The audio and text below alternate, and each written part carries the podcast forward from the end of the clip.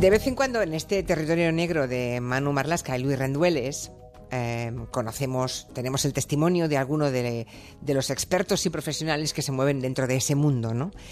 Han desfilado por aquí policías, guardias civiles, jueces y hoy Rendueles y Marlasca nos traen a su espacio a un gran conocedor de, de la mente humana, eh, bueno, de la mente humana, de la mente criminal. Tenemos a, primero saludo a Manu y a, y a Luis. Buenas tardes. Hola, buenas ¿Qué tardes. tal? Buenas tardes. ¿Desde cuándo conocéis a nuestro invitado? Hace tiempo ya, hace unos añitos precisamente, eh, eh, buscando gente experta en eso que se llama en las series un profiler, un perfilador, Sí. que nos- de lo que hemos visto, yo creo que la primera vez que en España tuvimos conciencia de eso fue con el estreno del Silencio de los Corderos, con, con esa unidad de análisis del comportamiento del FBI, y después series como Mentes Criminales han popularizado eso, y yo descubrí que de repente aquí en España también había, y conocí Claro. a Jorge.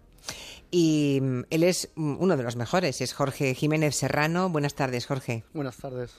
Es psicólogo criminalista y uno de los mayores expertos que tenemos en España en perfiles criminales. Es una técnica que ya actualmente no, Jorge, ya es una herramienta imprescindible para la investigación de casi todos los delitos graves, ¿no? Generalmente los, los difíciles es una técnica eh, que denominamos de último recurso cuando todo lo demás falla, lo, lo habitual, lo cotidiano, pues realizar un- una perfilación del criminal suele aportar eh, luz, suele abrir líneas de investigación. Por cierto, hay una, una frase de George Simenon que dice que mm, pues un asesino es alguien como usted o como yo, mm, instantes, hasta instantes antes de convertirse en un asesino. Y yo también recuerdo que en una entrevista en televisión, Margarita Landi, ¿la, la- la recuerda usted, Jorge? Sí, sí, Bueno. Margarita Landi, un día le pregunté en, en un programa, ¿quién puede matar? Y dice, uy, cualquiera. Y digo, bueno, ya, pero eh, ¿por qué motivos podemos llegar a matar? Dice, uy, por cualquier tontería. Así como hablaba ella, ¿no? O sea, todos podemos convertirnos en criminales. Pues generalmente solemos pensar que, los criminales, ¿no? sobre todo los que los que cometen crímenes atroces, ¿no? hemos estado en, las en los últimos días, ¿no? el francotirador de Las Vegas, no si tiene que ser un tipo loco, un tipo desequilibrado mentalmente, pero realmente cuando analizamos a los criminales nos damos cuenta que son nuestros vecinos, nuestros compañeros de trabajo, no nuestros amigos, ¿no? Y es que bueno, yo también soy de la opinión de que en, algún momento, ante una determinada situación, ante un determinado estímulo y ante un estado emocional, todos podemos llegar a cometer algún tipo de crimen. La diferencia posiblemente está en ese grado, en esas diferencias de qué me provoca ese estado, qué no me provoca, ¿no? Pero en principio todos eh, somos criminales probables, ¿no? Bueno, y afortunadamente aquí no tenemos los millones de armas que hay en Estados Unidos, ¿no? Claro, eso es un componente además Claro. social muy muy interesante. Sabiendo claro. que todos podemos convertirnos en criminales y encima tenemos a mano una metralleta o un arma, pues claro, el, el riesgo es, es mayor, que es un, en fin, un razonamiento al que en Estados Unidos no, no consiguen dar crédito, ¿no? Claro, hay un componente también eh, social, ¿no? La sociedad eh, muy eh, individualista, muy competitiva, en la que suelen generarse mucho, mucha frustración. Cuando una persona está frustrada, suele responder con violencia y si tiene una K-47, pues eh, la cosa puede ser peligrosa. Claro, claro. Aquí Luis y Manu, cuando um, hacen sus crónicas negras, eh, dan una frase, pronuncian una frase a menudo que es que los cadáveres hablan, ¿no? Y que hablan mucho. Eh, ¿Verdad que decís eso más o menos? Que los Sí. cadáveres dan muchas el- pistas. Lo decía el profesor García Andrade, ¿no? Lo que le contaban los muertos cuando él se ponía en la mesa a, a ver, a ver una Es- autopsia, ¿no? Exacto, lo que hablan los muertos. O sea que las heridas, eh, señor Jiménez Serrano, mm, cómo son las heridas, la forma en que ha muerto alguien, aporta ya datos de la psicología del asesino. Claro, cuando un criminal selecciona en algunas ocasiones un arma con la que, con la que atacar a su víctima, en cierta forma está proyectando está eh, seleccionando su forma de desahogarse, de reflejar su, su ira, ¿no? Recuerdo, por ejemplo, el caso del asesino de Del Punset, ¿no? En el que él iba a, sus dos crímenes, a sus dos escenas con, dos armas distintas, un cuchillo con el que atacaba a la víctima para controlar, pero no necesitaba acuchillarla, necesitaba, cierta forma, destruirla, destrozarla. Y para eso eligió un martillo de, de encofrador, un martillo de grandes proporciones con lo que eh, literalmente destrozaba la, la cara de sus víctimas. Ahí está proyectando esa ira, esa venganza en, un objeto, en, un, en el arma que, que utiliza. O sea que los, los delincuentes dejan su firma en, en- en sus delitos, en sus crímenes, podemos también añadir. Claro, el, criminal generalmente tiene, como detrás de cualquier comportamiento, hay una motivación, hay una intención, un, objetivo, y, eso, y eso se refleja en, las heridas, en el patrón de heridas, en, el arma seleccionada, en los comportamientos, en algunos rituales, incluso que son tienen la intención un poco de, cubrir esa necesidad psicológica que tiene el criminal. Eso se ve mucho en los crímenes de sicarios, ¿no? Hay sicarios que ni siquiera rozan a, las, a las, víctimas, ¿no? son higiénicos, son quirúrgicos casi, son asesinatos quirúrgicos. Y, respecto a la firma, Jorge, eh, en España hemos tenido casos de asesinos que firman de verdad, es decir, que dejan un sello para que se sepa que es él el asesino. Ese, ese concepto de la firma está, es un poco peliculero, ¿no? Tiene, tiene que ver con, con un poco con, con, las películas americanas. No hay firma en cuanto a identificar. tenemos el famoso caso del asesino de, de la baraja, pero como sabéis, en su primera escena apareció un naipe y a partir de ahí lo bautizaron como el asesino de la baraja y él, en su gran narcisismo, esto sí, pues recogió esa identificación para a partir de ese momento convertirse en el asesino de Baraja. Lo que sí hay es motivación, es decir, encontramos venganza, encontramos furia y eso se, se, refleja mucho en muchos comportamientos, no tanto una firma eh, como, como vemos eh, que trate de identificar al, asesino. Eh, es verdad que somos peliculeros y, por ejemplo, dice un oyente ahora, si le pregunta a Jorge Jiménez Serrano si ha leído la novela de Juan Gómez Jurado, colaborador nuestro, por cierto, que se llama El paciente. No, no. No lo ha leído, vale. Entonces, es que le pregunta si, si, ha conocido algún psicópata como el señor White, pero bueno, si no lo ha leído no podemos. Eh, pero bueno, que está claro que, que las series y las películas nos han acostumbrado a ciertas cosas, como la escena del crimen, ¿no? Todo lo que podemos eh, saber, todo lo que puede aportar la escena en un crimen. ¿Eso es así? Claro, en, la escena al final estamos tratando de reconstruir lo, que sucedió. El perfilador trabaja en la escena del crimen al igual que lo puede hacer cualquier otro técnico de, policía científica, simplemente que los indicios que, le interesan son distintos. El policía científica busca el indicio físico, material, que se puede tocar. Una huella, una fibra. Sin embargo, en la escena también, además de esos indicios físicos, quedan reflejados la impulsividad, el odio, la venganza, la inteligencia. Eso también queda reflejado ahí y es lo que el perfilador trata de, recoger. O sea que vais juntos, digamos, a la escena del crimen, pero, pero miráis cosas diferentes, digamos, ¿no, Jorge? El, perfilador físicamente no, no suele trabajar en, la escena del crimen porque, eh, como digo, es una técnica de, último recurso y, suele aparecer cuando, cuando ya el resto no, no, no ha funcionado, pero sí evidentemente trabaja desde, desde pero si analizas vídeos o fotografías de esa escena, La inspección técnico-ocular, todo lo que es la reconstrucción videográfica ahí tratas de decir si el asesino tiene trabajo, tiene trabajo fijo, si no lo tiene, puede parecer peliculero. Vamos a... Si vive con su madre, con su ¿eh? madre, si vive solo. Claro, el objetivo al final es tratar de aportar información de utilidad y para eso mm. nos basamos en una analogía, es decir, el criminal se comporta en la escena del crimen como es en la realidad.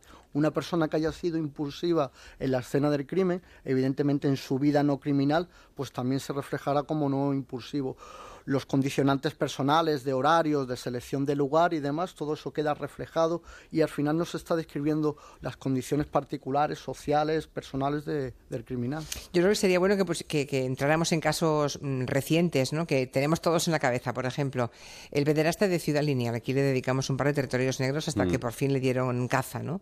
Con los datos que iban ofreciendo las, las niñas eh, de, de su brutal agresor, un perfilador como Jorge Jiménez Serrano podía trazar un perfil mm, ajustado a la identidad del agresor? De hecho, la, muchas, eh, mucha información que aportaron las víctimas sirvieron finalmente para, eh, en mm. cierta forma, para, para identificarlos, ¿no? Eh, las víctimas comentaban que, que, era un tipo que tenía venas muy, muy marcadas, ¿no? Algo compatible mucho con, con personas que se dedican a hacer ejercicio físico, culturismo y también comentaban que, era una persona que sudaba mucho, ¿no? Ese sudor más allá de, los movimientos o de los comportamientos que estaba realizando en el momento. Eso llevó a los investigadores a realizar un perfil, es decir, probablemente sería una persona que, se, que, que le gustara el ejercicio físico, el culturismo y que probablemente en los momentos anteriores a las agresiones habría estado en un gimnasio. ¿no? De hecho, incluso se llegó a preguntar a, expertos en deporte cuánto tiempo después de que una persona deja de realizar ejercicio físico sigue sudando. ¿no? a partir de ese cálculo de tiempo y con las distancias donde se encontraban las víctimas, se pudo dibujar un círculo en el que tratar de identificar un, gimnasio donde poder... Impresionante esto que nos está contando. Se llegó, a infiltrar, se llegó a perforar, varios gimnasios se perforaron con policías encubiertos que acudían a los gimnasios en busca precisamente de esa persona, porque sí que llegaron a esa conclusión de que tenía que ser alguien con cierta libertad de horario y horarios, aquí sigo con el perfil, porque claro, eh, él, actuaba a horas distintas y por tanto la policía pensó que era alguien que no tenía un trabajo un trabajo fijo, claro, de 8 a 3 o de 9 a 3, que tenía disponibilidad, y eso siempre lo supo la policía, de una vivienda vacía, que había, tenía disponibilidad de una vivienda vacía, pero no siempre la tenía porque alguna agresión se produjo dentro del coche. La policía pensó que es que en ese momento no tenía ese piso disponible y lo cierto es que ese perfil que elaboró la policía con la ayuda precisamente de sus perfiladores era muy, muy, muy cercano a ese personaje, ¿no? Antonio Ángel Ortiz. Y luego otro caso reciente que me gustaría plantearle a nuestro perfilador, a Jorge Jiménez Serrano, como psicólogo criminalista. Eh, eh, que está aún por resolver, ¿no? Eh, me refiero a los cadáveres de esta joven pareja de, de Mark y Paula que aparecieron asesinados en el pantano de Susqueda. No se lo he contado nunca a Manu y a, y a Luis, pero Paula eh, es una persona muy conocida, era una niña, una, una, cría muy conocida de una persona de este equipo. Ah, de hecho, Paula fue la primera novia de una persona de este equipo, del niño, del hijo. Así que es un, es un asunto que nos pilla muy de cerca y que es muy doloroso, enormemente doloroso. Eh, que, esos cadáveres, esa escena, ¿qué, qué, qué conclusiones saca Jorge Jiménez Serrano? Pues hay, hay varios detalles que son interesantes para, para analizar. En primer lugar, eh, estamos en un contexto criminal que podríamos considerar oportunista, es decir, ellos no fueron seleccionados, sino que simplemente, muy probablemente, estaban en el lugar equivocado, en el momento equivocado. Luego hay algo interesante, según la información que, que sacan los medios de comunicación respecto a lo que denominamos el patrón de heridas. Por un lado encontramos a la chica que al parecer eh, pues tuvo un disparo a, cañón tocante en la sienes, es decir, puramente una, una ejecución. Sin embargo, en el chico nos encontramos un patrón de herida distinto en el que nos encontramos heridas compatibles con un arma blanca, heridas defensivas en los brazos, golpes y probablemente también algún, algún disparo. Eso nos habla de que en algún momento determinado eh, estas eh, dos personas estuvieron en situaciones distintas. Por un lado, eh, probablemente la chica estuvo controlada, pero el chico probablemente pudo escapar o al menos pudo establecer algún tipo sí, porque juntos estaban, de forcejeo. juntos estaban, es evidente. intentar salvarla y entonces nos hablaría de más de un asesino, casi lógicamente. ¿no? Claro, además Hay, hay, hay indicios de que muestran cierta habilidad criminal, por llamarlo de alguna manera. Y conciencia forense, lo que los perfiladores llamáis conciencia forense es decir, saber qué hacer con determinadas cosas para borrar rastros, ¿no? intentan hundir, hunden de hecho el coche, intentan hundir el kayak, lastran los cadáveres para que permanezcan en el fondo, ¿eso lo llamáis conciencia forense? Claro, es eh, la capacidad que tienen algunos criminales de conocer un poco cómo se maneja la investigación criminal para tratar de borrar huellas, ocultar, y eh, establecer estrategias de, de, coartada, ¿no? Aquí eso se ve... Lo cual es elocuente, quiere decir que tienen experiencia delictiva, ¿no? Eh, sí, al menos se manejan bien, es decir, pues, al final se sean uno o dos agresores, han acabado con la vida de dos personas y sobre todo han mostrado cierta destreza, ciertas habilidades a la hora de desaparecer el, el coche como lo hacen, manejan armas de fuego, son capaces de controlar físicamente, es decir, parece que todo apunta a que estamos hablando de personas que, del entorno delincuencial. ¿no? voy a preguntar nada, pero imagino que se está investigando el caso de estos de esta pareja muy a fondo, ¿no? Lo que pasa es que el monotema nubla todo y tapa todo, pero mientras el, el, monotema sigue adelante, hay, hay un buen grupo de mozos de escuadra dedicados, dedicados y además muy a fondo a intentar esclarecer este crimen. ¿eh? Este crimen nos consta que sí, de verdad. Nos consta de una, que sí. De una, pareja, una pareja preciosa, unos chicos jóvenes eh, a los que le encantaba la naturaleza, acampar, bueno. En fin, eh, ojalá lo próximo que digamos de ellos sea porque se ha resuelto el crimen y se ha dado y se ha capturado a los criminales. Hablaremos de ello. Mm. La, división de los asesinos en organizados y desorganizados, eh, Jorge, ¿se ha quedado corta? Porque yo cuando, cuando aquí Manu y Luis nos cuentan, pues es una historia negra, pues eh, nos encontramos a veces con criminales muy chapuzas y con otros que, que son difíciles de pillar porque realmente lo, han previsto todo. Esa es una vieja denominación de Robert Ressler, yo creo, del agente especial Robert Ressler, que fue el primer gran perfilador y el que inventó el sistema de detección de asesinos en serie, el BICAP, en Estados Unidos, que, que, que yo no sé si sigue vigente, pero es una, división que tiene al menos 50 años, yo creo, más o menos. Sí, la, intención de esa clasificación, dividir asesinos o escenas más que asesinos entre organizado y desorganizado, tenía una intención muy práctica para, para y su equipo del FBI, era aportar algo muy pragmático, muy útil a los policías que no tenían conocimiento de psicología criminal ni nada de eso, para que cuando llegaran a la, escena pudieran, en cierta forma, establecer unas primeras rutinas. El asesino organizado sería el, asesino psicópata, ¿no? El frío calculador que es capaz de planificar, ¿no? Pero para no utilizar esa terminología psicológica, pues lo denominado organizado por, otro lado estaría el, asesino psicótico, desequilibrado, el que utiliza pues armas de oportunidad, que no controla, que no, no, eh, no borra huellas. Ahí, para no utilizar esa terminología de, de psicosis, desequilibrio y demás, encajaron la figura del desorganizado. Pero luego en la realidad es muy difícil encontrar una escena pura 100% organizada o pura 100% Y luego hay mezclas, porque eh, recientemente se ha juzgado, por ejemplo, al asesino de Majadahonda, a Bruno, a Bruno Hernández, que hablábamos aquí hace un par de semanas, Julia, el descuartizador de la máquina picadora ese que tiene, mm, desde luego, un estado mental muy cercano a eso, a la psicosis, a la esquizofrenia, sin embargo, hace cosas de asesino organizado. Claro. Claro, una cosa es el trastorno mental que pueda estar eh, en esa persona. En este caso estamos hablando de una psicosis paranoica, una esquizofrenia paranoide, que hace que, en determinados momentos tenga eh, separación de la realidad, ¿no? Por llamarlo de alguna manera. Pero evidentemente sí es verdad que realiza determinados comportamientos complejos, racionales, ¿no? Eh, si la falsificación de la, de la carta, las llamadas de teléfono, es decir, eso son un componente en el que evidentemente no hay nada que esté que, esté separado de la realidad, uno de una persona cuerda. Eh, eh, señor Jiménez Serrano, y en cuanto al, al, perfil geográfico, según los lugares donde se comete un crimen determinado, ¿se puede más o menos determinar el origen o lugar de residencia del autor?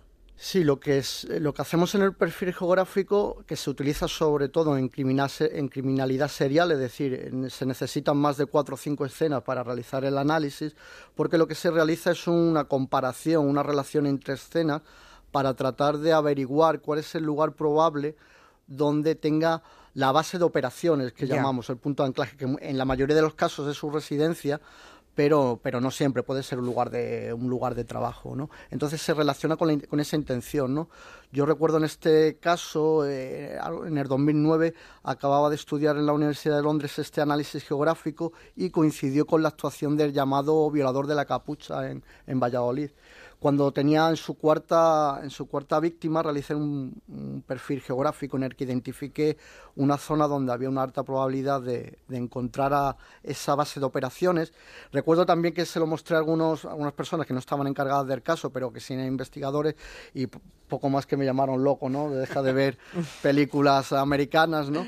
Cuando lo detuvieron con nueve víctimas, es decir, cinco víctimas más de las que había trabajado con, en ese análisis, pues fue, eh, fue capturado en su domicilio y su domicilio estaba dentro de esa zona que, identifiqué como de, de, alta probabilidad. Eso es lo del círculo. Lo de, sí, está basado un poco en, la hipótesis del círculo de Cantor, pero tiene un, detrás un modelo matemático un poco más complejo. A todo esto, las víctimas de delitos, cuando, cuando sobreviven a ese delito, claro, ¿no? Eh, las víctimas el hablar con ellas, imagino que para un, experto, para un psicólogo criminalista como Jorge Jiménez Serrano también es una herramienta de trabajo. Usted tiene acceso a esas víctimas, supongo, ¿no? La víctima, claro, aporta bastante, eh, bastante información. Eh, en el caso de que esté viva, evidentemente información verbal, pero incluso aunque no llegue a estar viva, como hemos comentado anteriormente, que los muertos también, también hablan. Y España, mm, y hemos dicho que aquí hay unidades de, perfilación, ¿no? Pero ¿a qué nivel está nuestro, nuestro, país? Digamos, ¿qué lugar ocupa en el ámbito de los perfiles criminales? España considero que es un referente a nivel internacional. Eh, como, como se ha comentado, tanto Guardia Civil como Policía Nacional tienen sus unidades especializadas de análisis de conducta Eh, además, somos el, único país que tiene un estudio, una formación, una maestría concretamente sobre, eh, sobre perfilación a través de la Fundación Universitaria Behavior Law y coordinamos un equipo internacional en el que participa, además de Guardia Civil y Policía Nacional, unidades de, perfiladores de, otros países, con lo cual yo creo que España está eh, en la cabeza ¿no? de la perfilación criminal. Por aquí me preguntan ¿qué hay que, hay que estudiar para ser, ya que lo dice, perfilador criminal. ¿Qué hay que, hay que estudiar, dónde y cuántos años hay que estudiar para ser Jorge Jiménez Serrano? Vienen a preguntarme, Jorge. Pues es para ser como yo bastante, porque no sé. bueno, pues eso, es que hay que ser bueno, claro. Entonces, ¿qué hay que hacer? A ver, eh, Jorge. generalmente, más que estudiar algo, hay que saber de, algo. Hay que conocer mucho lo que es la, la psicología, psicopatología, criminología investigación El punto de partida es psicología. Psicología. Psicología. Claro, y luego psicología criminal. Tiene, tiene, un enfoque basado en la psicología, pero como digo, estamos analizamos algo más que es el que, la esfera psicológica, ¿no? Por lo tanto, es necesario también saber de criminología, de investigación criminal, de criminalística, es decir, es mm. un, es un es algo bastante bastante complejo y completo. Bueno, eh, pues yo creo que ha sido una, una charla interesantísima la de Jorge eh, Jiménez Serrano. Nos hemos quedado tranquilos sabiendo que en España tenemos buenos, buenos perfiladores. Hay una última cuestión que no se, que no se me olvide. Cuando el fenómeno del, yihadismo, ¿cómo desde la psicología criminal, cómo se analiza? Porque esos tipos están dispuestos a morir, ¿no? Para cometer un crimen. Eso imagino que altera casi todos los barómetros con los que trabajáis los psicólogos. Bueno, realmente no, eh, no, no, concibe la muerte como la concibimos nosotros, con lo mm, cual eh, en esa interpretación que tienen de lo que es morir para ellos o seguir viviendo como héroe, como mártir, pues la matización es la que, la que permite llevar eh, ir en contra de lo que sería el instinto de supervivencia. ¿no? Eh, tenemos una, con el, terrorismo yihadista tenemos una perfilación completamente distinta a otros fenómenos terroristas como, por ejemplo, ETA ¿no? en nuestro país, en la que pertenecían a un mismo contexto social, cultural y podíamos perfilar a gente en cuanto a edad, en cuanto a formación. Hoy en día la perfilación en el terrorismo yihadista es muy complicada porque tenemos gente con diversidad de características sociales, psicológicas, y es muy, muy complicado. Lo que tenemos que perfilar son los procesos internos que, que ocurren en esas personas, que son las que realmente... Hay algunos casos que se están dando señales de alarma en los institutos. Yo creo que la semana que viene, Manu y yo vamos a hablar de un yihadista detenido de 15 años en un instituto de Lucena, en Córdoba. ¿eh? 15 años, español. 15 años. la semana que viene, vale. Sobre todo el terrorismo da respuesta a mucha frustración. Pues Jorge Jiménez Serrano, insisto, psicólogo criminalista, uno de los mayores expertos de nuestro país en perfiles criminales. Gracias por venir a la radio. Muchas gracias. Y gracias a Manu y a Luis por, mm, por presentárnoslo y traérnoslo. Un placer. Lo hemos traído en conducción ya entre los dos. Ahora lo liberamos ya. Queda liberado. Gracias. Gracias, hasta la semana que viene. Hasta luego. Enseguida llegan las noticias y a la vuelta repasamos toda la actualidad con las personas físicas.